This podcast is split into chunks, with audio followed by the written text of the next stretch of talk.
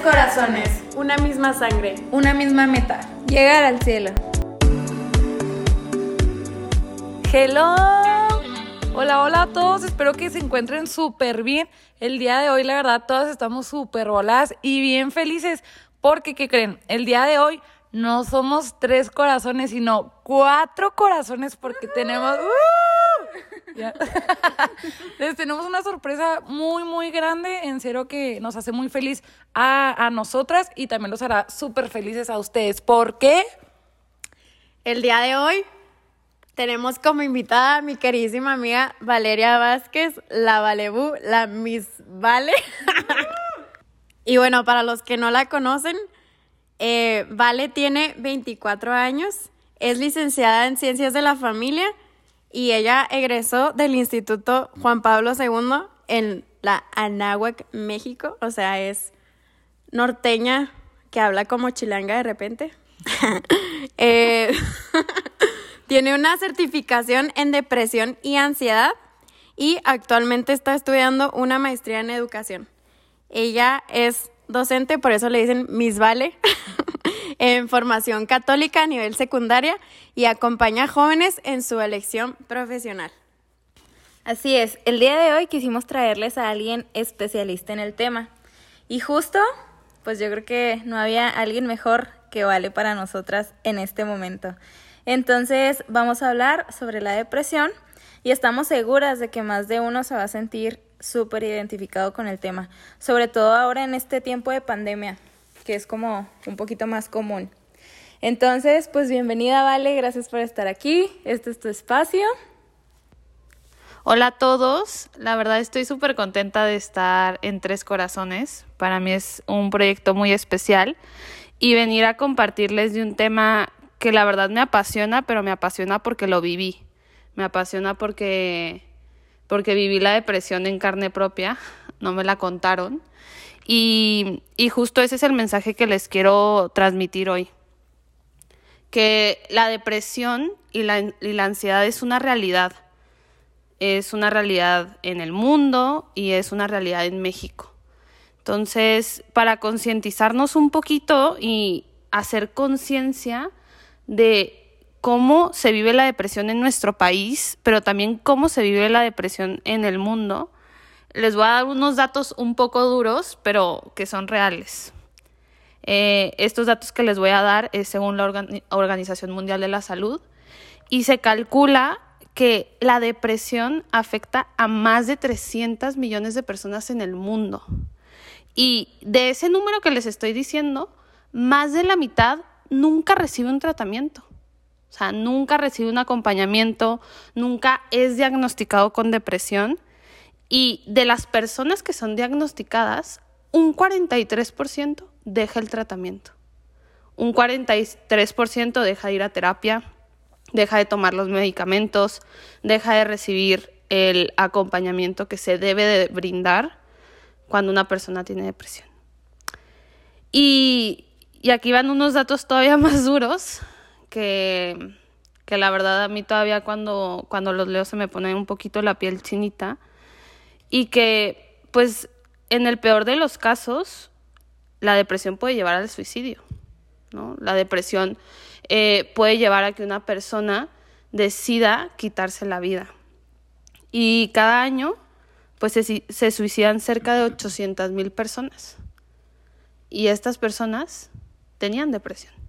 ¿Y qué estamos haciendo como sociedad que no las estamos acompañando? Entonces, les digo estos datos no para que se asusten, no para que piensen que no hay solución, sino quiero darles la esperanza de que sí se puede salir de una depresión.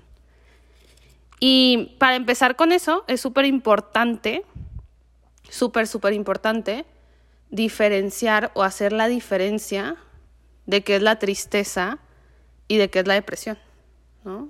Porque muchas veces podemos, hasta nosotros mismos usamos la palabra cuando a lo mejor vemos una película triste o cuando nos pasa algo triste de estoy depresivo, ¿no? Estoy depresiva. En la depre. En la depre. O sea, es algo común que podemos llegar a usar.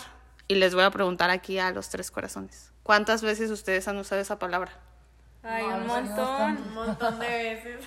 Y, o sea, a veces la usamos de manera inconsciente. Claro. ¿No? O sea, la usamos y a veces hasta escuchamos a personas que la usan.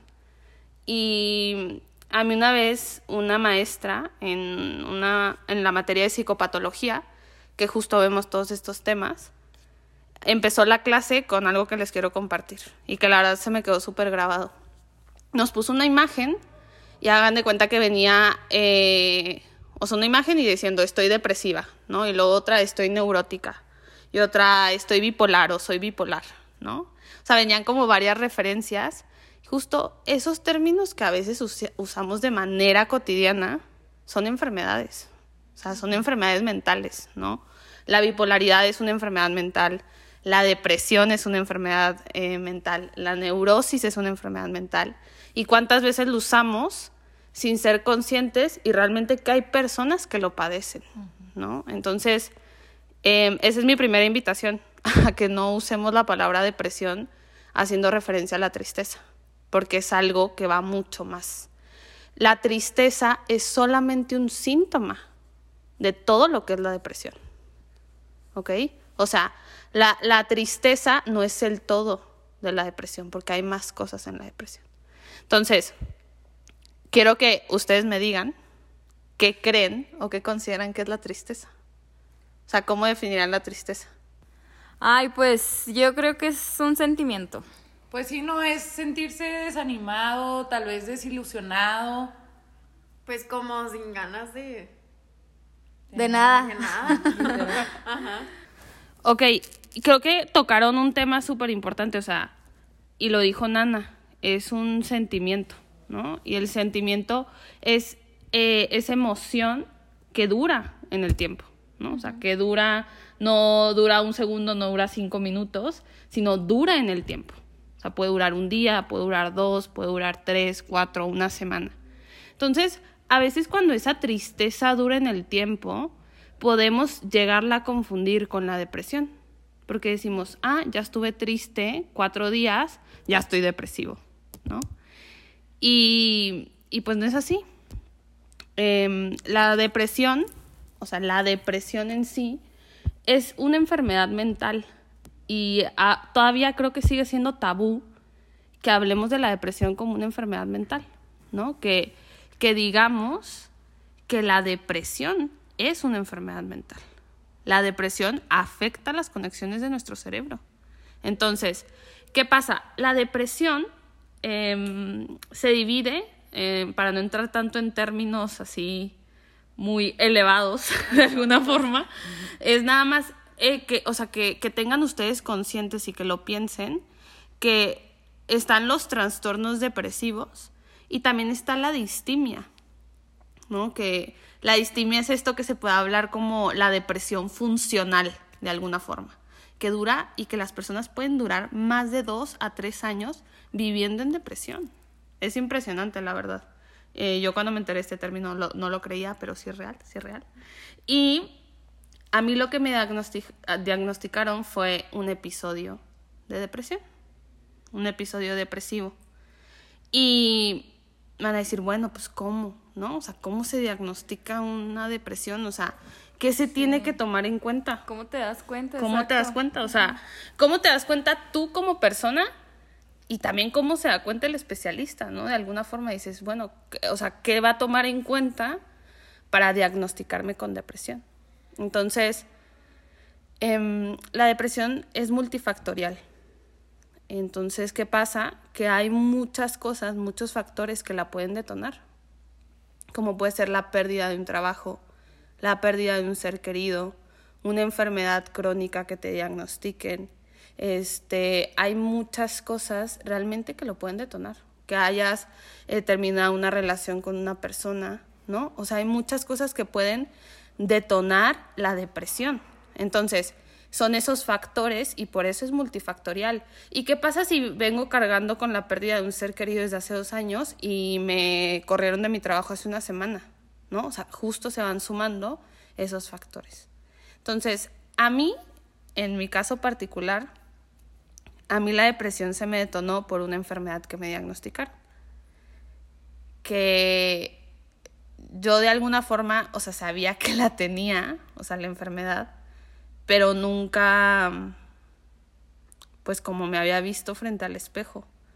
O sea, creo que fue una enfermedad que no es una enfermedad que puedes ocultar, ¿no? No es una enfermedad de que te duele el estómago y pues nadie va a ver tu estómago de alguna forma, sino esta enfermedad se veía, ¿no? Se notaba.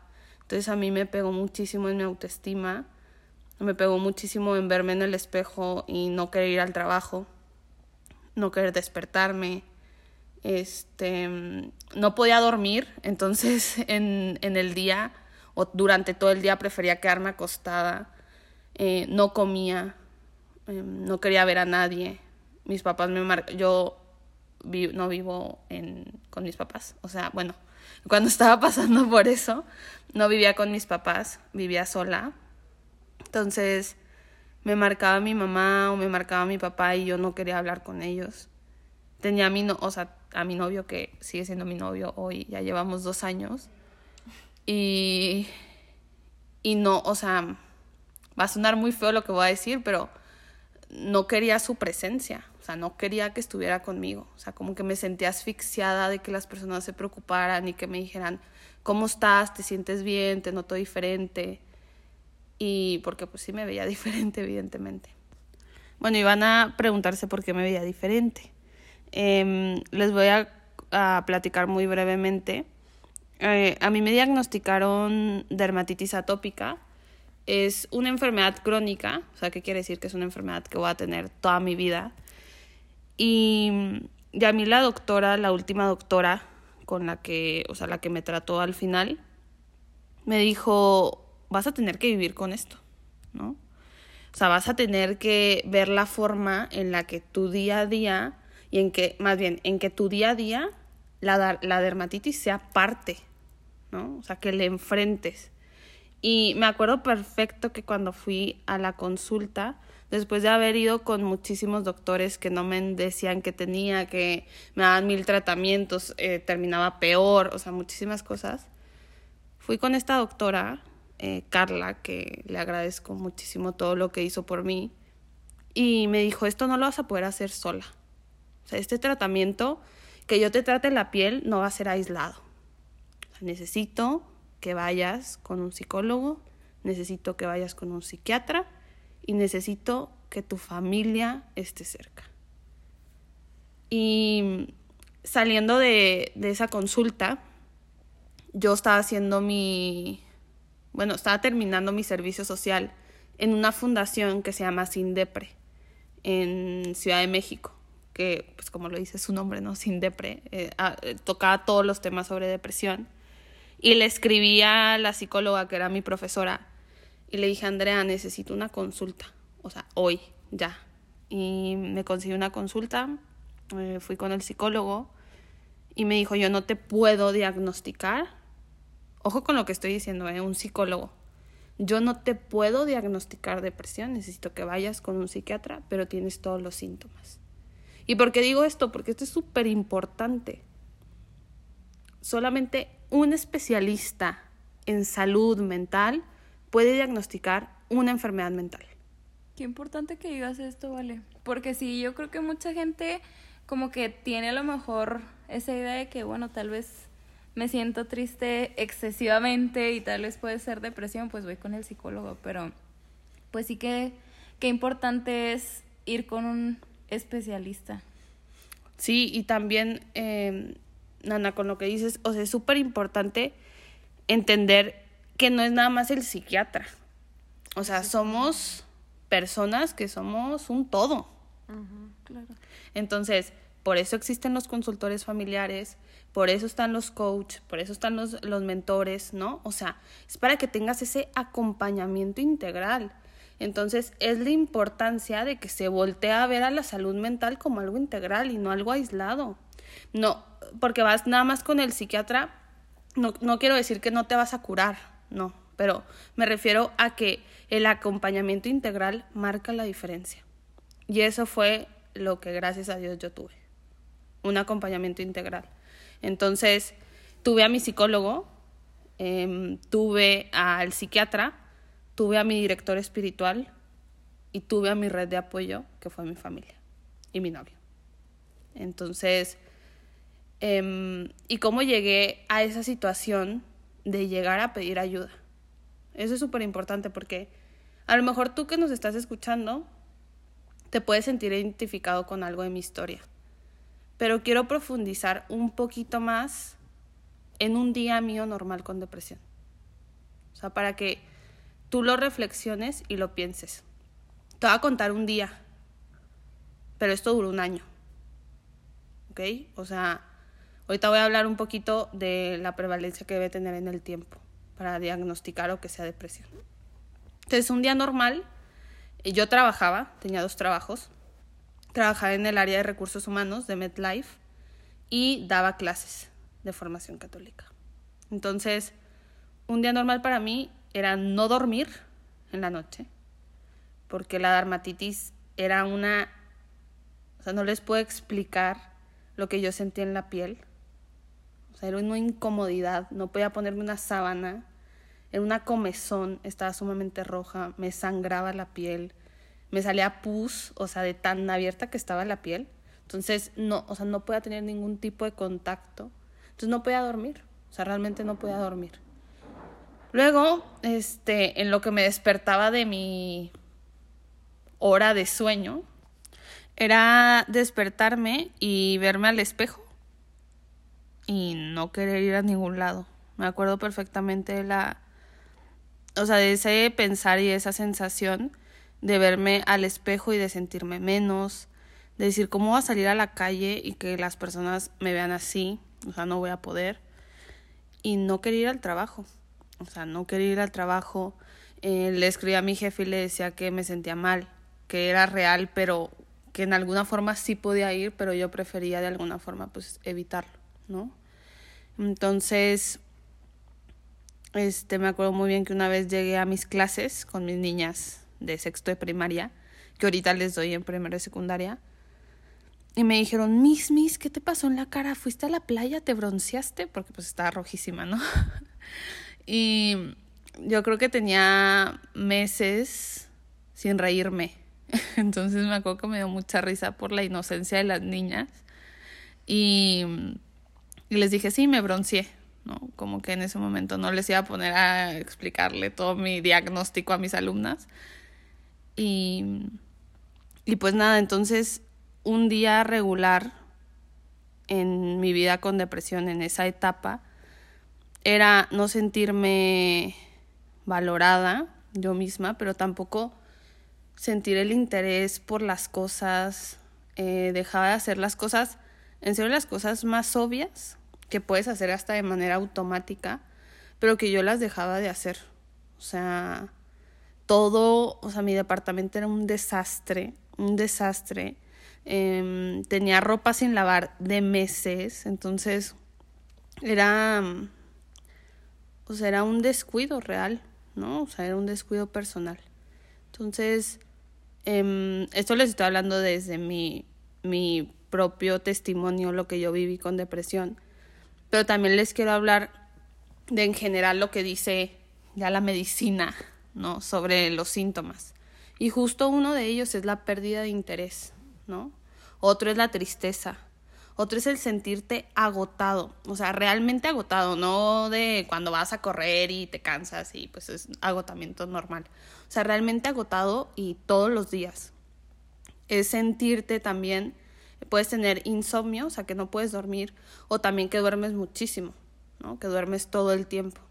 Puedes tener mucho llanto o puedes no llorar, ¿no?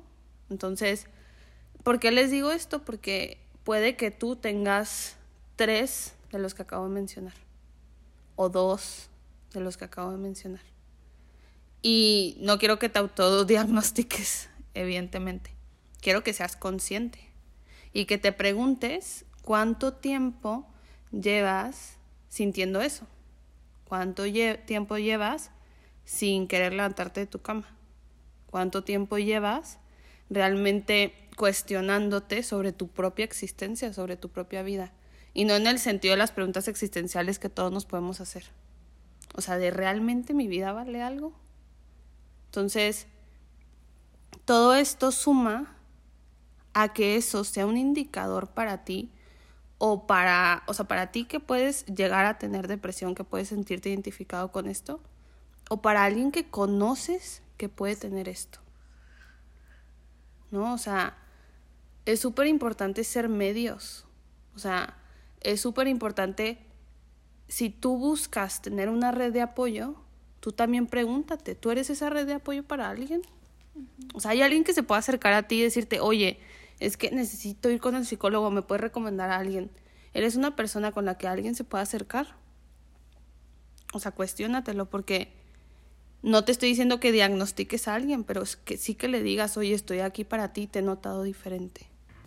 Oye, vale, pero por ejemplo, ¿cómo, o sea, qué recomendarías tú a esa persona? Supongamos, si yo tengo un conocido que, que siento que a lo mejor pudiera tener esta depresión, ¿yo cómo llego con, con mi conocido a invitarlo a profundizar más. Tú que viviste esto, que, ¿cómo te hubiera gustado que, que te preguntaran o que se acercaran a ti? Porque pues supongo que fue varia gente, ¿no? Y a lo mejor te sentiste, no sé, ofendida por ciertas preguntas que te hicieron o ciertos comentarios. Entonces, desde tu testimonio, ¿cómo recomiendas si detectamos una persona así?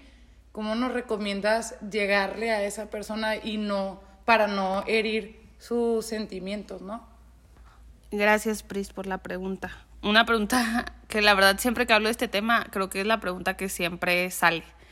Porque, o sea, primero, a ver, me gustaría decirles que en mi caso, la verdad, creo que fui muy bendecida porque yo tenía un conocimiento previo sobre la depresión. Entonces, yo de alguna forma, de manera inconsciente, sabía que tenía depresión, pero como que no lo quería aceptar. Decía, no, esto no es real, como yo que estudié ciencias de la familia, voy a tener depresión, ¿no? Entonces, para mí, en ese caso, no fue tan así, pero lo que sí me pude dar cuenta es que a una persona que tiene depresión, híjole, que tú llegues y le digas como, es una decisión, ¿no? O sea, si quieres estar feliz, puedes estar feliz este, tú puedes, ¿no? Levántate de la cama. Híjole, es que no es así, porque como les decía al principio, o sea, la depresión afecta químicamente al cerebro. No es que la persona no quiera, es que realmente no puede. O sea, no puede. Entonces, no, no puedes eh, llegar a decirle, o sea, con lo que me decías, Pris, a decirle, este, no sé, tú puedes y se puede, ¿no? o sea, como ese, ese tipo de comentarios. Y cómo hacerle saber o cómo hacerle notar a una persona que nos importa, que estamos notando ciertas cosas diferentes, em, es no hablar desde el yo creo o yo, yo he visto o te veo, ¿no? O sea, como mucho de señalar, sino el te he notado, ¿no? O he visto me he dado cuenta, o sea, sin atacar, ¿no? Entonces, cuando conoces a una persona, te das cuenta cuando algo va cambiando en ella, ¿no? Y más si te cuenta. Entonces, es súper importante decir desde lo que tú has notado, ¿no? Oye, te he visto o me he dado cuenta que has estado últimamente muchísimo más encerrado, bueno, por la pandemia, pues yo creo que sí, pero muchísimo más alejado, ¿no? Y que hace eso, te hace pensar a ti, de alguna forma u otra. O sea, te hace reflexionar y cuestionarte. Pero no es llegar a decirle, oye, te he notado súper distraído, súper alejado, creo que tienes depresión, ¿eh? creo que tienes que ir al psicólogo ya mañana. ¿No? O sea, es irle mostrando de alguna forma el caminito y también es súper importante notar la reacción de la persona para ver cuál es el siguiente paso que vamos a tomar. Porque nunca vamos a poder ayudar a alguien que no quiere ser ayudado. O sea, la ayuda tiene que venir iniciativa propia, ¿no? Em, mi mamá siempre me decía muchísimo eso. O sea, la persona puede cavar y cavar y cavar. Y tú le puedes tender la mano. Tú le puedes dar una botella de agua, pero tú no lo vas a sacar del hoyo. Tú no lo vas a sacar. Le, le puedes dar las herramientas, ¿no? Y, o sea, esto es una herramienta que estamos dando, que están dando tres corazones. Esto es una herramienta que está brindando. Entonces, qué padre que tú puedas ser esa persona que le dé esa botella de agua a esa persona que quieres, a esa persona que estimas. O a lo mejor ni es tan conocida, ¿eh? A lo mejor es alguien que ubicas. Pues qué padre que lo puedas compartir. Porque para cerrar y pasar un poquito, también por si tienen preguntas aquí mis amigas, eh, me gustaría, o sea, cerrar con, pues con tres cosas o con tres ideas generales. Que la depresión no te define. O sea, la depresión no es la persona. Yo no era la depresión, yo soy Valeria. ¿no? O sea, yo soy Valeria que fui diagnosticada con depresión. Entonces, es súper importante no etiquetar, ¿no? O sea, no etiquetar a la persona, ah, está depresiva ya, ¿no? O sea, es verla como la persona que es y como el todo y como la amiga, como la hermana, el hermano, el papá que realmente es. Y la otra es que el, el proceso o un proceso no es lineal, ¿no? O sea, va a haber días, y en serio se los digo, va a haber días muy buenos. O sea, van a ser días que vas a decir, ya, ya estoy curada. Y vas a, van a haber otros días que vas a decir, híjole, otra vez, ya, valió. Entonces, sé paciente contigo, sé paciente con tu proceso, sé paciente con tus tiempos, sé paciente contigo mismo. Y la tercera es que sí se puede.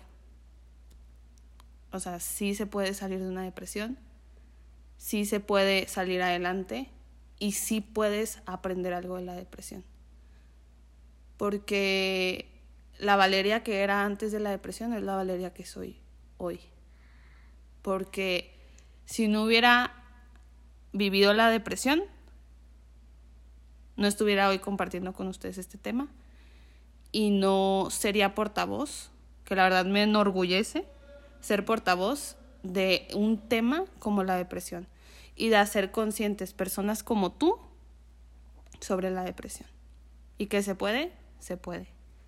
Teniendo en cuenta que se necesita el apoyo de la familia, claro, el apoyo si tienes pareja o no, el apoyo de los profesionales y sobre todo que tú seas consciente de que tienes depresión. Porque si lo niegas, el proceso se va a quedar estancado, parado. Oye, vale, y cuéntanos, bueno, para mí es muy importante, digo, no es que yo haya tenido como que haya sido diagnosticada con depresión, pero sí estoy viviendo un proceso de duelo. Y para mí este proceso de duelo ha sido realmente fundamental tener a Dios, porque yo lo, lo veo así, o sea, si no, yo sola no puedo, o sea, realmente yo sola no puedo. Entonces necesito de Dios para poder salir adelante. Pero quisiera saber si tú también sentiste como esta necesidad de buscar a Dios y si sí, ¿cómo te fue? Em, a ver, creo que esta pregunta, o sea, siempre me saca un poquito porque fue raro. O sea, yo, bueno, las que me conocen pueden eh, confirmar o sea, la verdad, siempre he estado cerca de Dios, ¿no? O sea, claro que como en toda relación he tenido mis altos y mis bajos, pero justo en ese momento, eh, híjole, estaba pasando por una crisis espiritual. Entonces me alejé muchísimo, dejé de contestarle a mi director espiritual, eh, dejé ir a misa, dejé de recibir los sacramentos y me acuerdo muy bien, yo tengo un, yo tengo un diario espiritual, en donde por retiros y por diferentes cosas, pues ahí tengo frases y diferentes cosas. Y me acuerdo muy bien que saqué un papelito, ¿no? Y en ese papelito decía una frase que le he dicho muchas veces a Moni. Y esa frase decía que, que Dios le da que está hablando Jesús con una santa. son los diarios de Sor Faustina. Y me acuerdo muy bien también, o sea, cuando recibí ese, ese papelito y lo estaba leyendo, y como que al principio no le encontré sentido, y al final decía, es que te estoy dando una parte de lo que yo sufrí en la cruz por este proyecto de santidad que tengo en tu vida. ¿no? Entonces, o sea, en ese momento como que todo lo que había pasado y todo lo que había sufrido tuvo sentido. Y más porque Juan Pablo II nunca me ha dejado sola. Y, siempre se aparece así como que de la nada. O sea, siempre está, pero de alguna forma se hace presente. Y una maestra que quiero muchísimo me mandó una frase de una carta que tiene preciosísima, que se las recomiendo que la leen. Se llama Salvifici Doloris, que habla, que habla sobre el sentido del sufrimiento cristiano. Entonces, yo ya la había leído y la leí en ese momento y lloré y lloré y lloré. Y fui como esa hija pródiga de alguna forma, ¿no? Que cuando vi la tempestad me alejé y dije, ¿cómo tú que eres todo amor y eres todo bueno, me estás, estás permitiendo esto en mi vida? Y hoy le encuentro el sentido. O sea, hoy entiendo por qué Dios permitió eso en mi vida. Y salí adelante de la depresión de la mano de Él. O sea, porque hubo días en los que ya no pude y Él me cargó. O sea, yo ya no podía caminar y Él me cargó. Entonces, pues Dios tuvo un papel protagonista, aunque yo muchos meses no lo vi, pues Él siempre estuvo, siempre, y nunca me soltó la mano, nunca. Qué cañón, ¿no?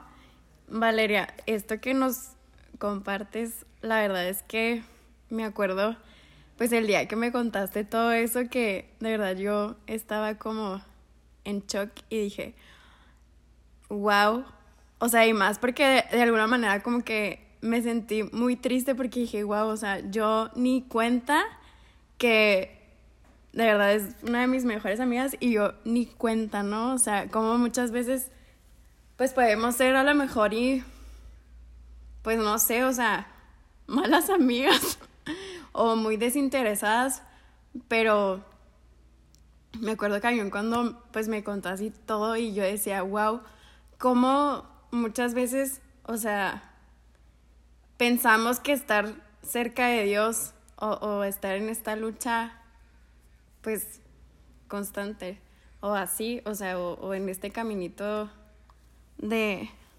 de Dios, como ya lo había dicho. Como hay veces que pensamos que esto no nos puede pasar, ¿no?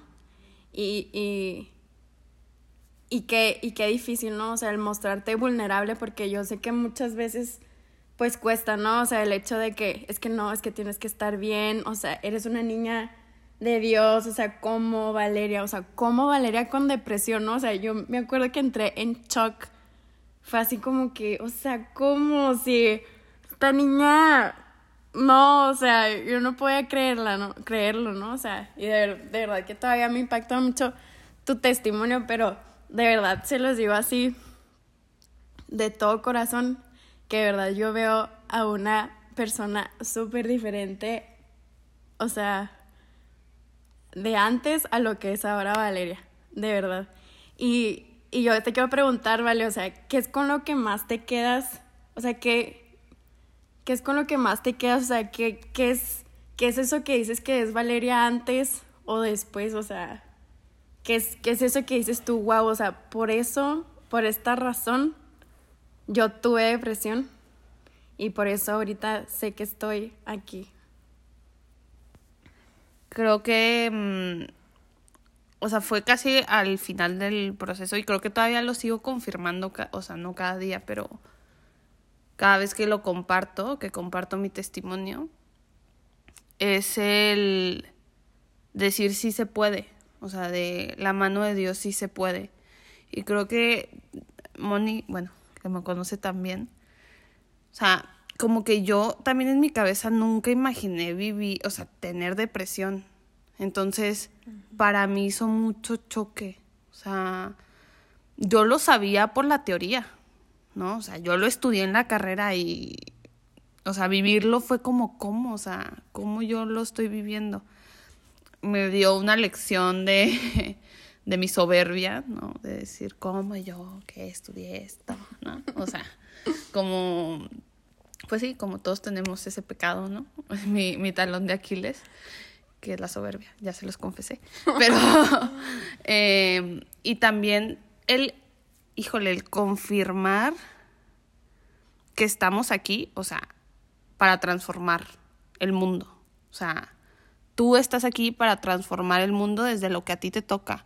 Moni está aquí para transformar el mundo, Nana, Pris, desde lo que nos toca cada uno. Y a mí, ¿qué es lo que me toca desde mi testimonio con depresión, pero también desde lo que me apasiona, que es la educación, que es la docencia, que es todo lo que tenga que ver con la familia. Entonces creo que fue eso, o sea, el parteaguas de ver a la Valeria de antes y ver a la Valeria de, ahora es esa sed de querer transformar el mundo y de transformarlo de la mano de Dios y de Juan Pablo II, obviamente. Oye, vale, y ya por último, ¿la depresión y la ansiedad están relacionadas? ¿Qué tiene que ver el uno con la otra? Te lo pregunto porque, pues, en esta pandemia sabemos que muchísima gente está viviendo esto de, de la ansiedad, entonces a lo mejor estaría padre que nos explicaras un poquito de esto, si está relacionada, este, para, pues no sé, algo puede dejar, ¿no? En las personas que, que están presentando esta ansiedad en estos momentos. A ver, este, normalmente cuando se hace un diagnóstico de, sea un trastorno, un episodio de depresión, normalmente va ligado a un cuadro de ansiedad. Pero que, o sea, la ansiedad lo tenemos todos. O sea, la ansiedad la tienen ustedes ahorita, este, en su día a día, porque la ansiedad, la ansiedad es una reacción fisiológica, o sea, es una reacción normal. La ansiedad nos pone alertas ante cualquier desafío, ante cualquier um, problema, situación de que nos pueda llevar a la muerte. Suena muy dramático, pero pues justo la ansiedad busca protegernos de alguna forma, ¿no? Entonces, ¿qué pasa cuando es un cuadro de ansiedad o si va ligada de alguna forma como enfermedad mental? Es cuando esa ansiedad es excesiva. ¿Qué quiere decir? Que te limita en tus actividades regulares, que todo el tiempo tienes un sobrepensamiento, ¿no? O sea, estás generando el pensamiento mil veces, entonces no te puedes concentrar, entonces no puedes trabajar, entonces no puedes atender a tu familia, entonces no puedes ir a tal lado, entonces manejar, este, te cuesta trabajo manejar y, no sé, puedes tener un accidente, ¿no? O sea, es ese sobrepensamiento que se genera. Eso hace la ansiedad. Y van a decir, bueno, pues ¿qué tiene? Pues sobrepiensas las cosas y nada más. No, o sea, por ejemplo, ahorita por la pandemia se ha generado muchísima ansiedad porque las personas no estaban acostumbradas a estar solas. Las personas no estaban acostumbradas a estar solas con su pensamiento, porque todo el tiempo estabas en el carro, ibas manejando, ibas a tal lugar, convivías con tus amigos, ponías música, o sea, no sé, como que no estábamos acostumbrados a este aislamiento que ahora fue dictado pues por las autoridades, ¿no? Entonces por eso nos genera aún más ansiedad el estar solos, o sea, el estar conviviendo con nosotros mismos. Y piensa que, o sea, suena hasta ilógico, ¿no? Que te genere ansiedad convivir contigo mismo. O sea, que te genere ansiedad escuchar tus pensamientos. Entonces, un tip, hay un tip así súper sencillo para el manejo de la ansiedad es sobre los, los cinco sentidos. O sea, piensan, haz de cuenta, estás en un lugar y estás generando, estás sintiendo mucha ansiedad, a lo mejor en el trabajo, eh, ubica cinco cosas que ves alrededor. Luego, luego ubica cuatro olores, ¿no?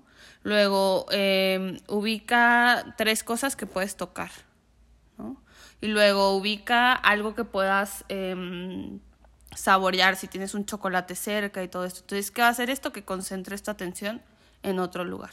La ansiedad se trabaja cuando quitas el foco de lo que te está generando ansiedad. O sea, cuando volteas ese foco a otro lado.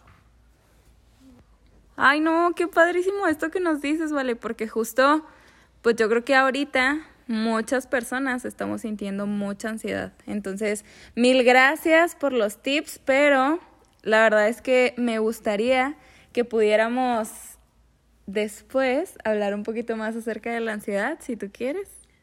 Sí, claro, yo feliz. bueno, pues mil gracias por escucharnos a todos. Hoy estuvo un poquito más largo, pero pues no queríamos dejar este, este momento eh, sin hablar sobre la depresión. Muchas gracias. Síganos en nuestras redes sociales. En Instagram estamos como Tres Corazones oficial. Oigan, y pues mil gracias a Vale. La pueden seguir también en Instagram, Vale Vas R.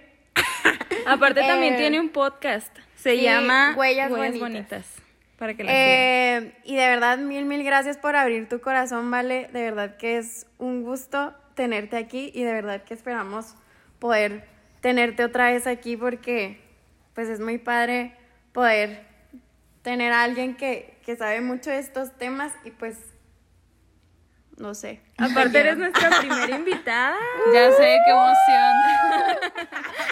No, en serio, muchas gracias por la invitación, las quiero muchísimo y la verdad me encanta su proyecto y yo feliz de venir como invitada. Soy la primera. Cuatro corazones. Gracias. Gracias.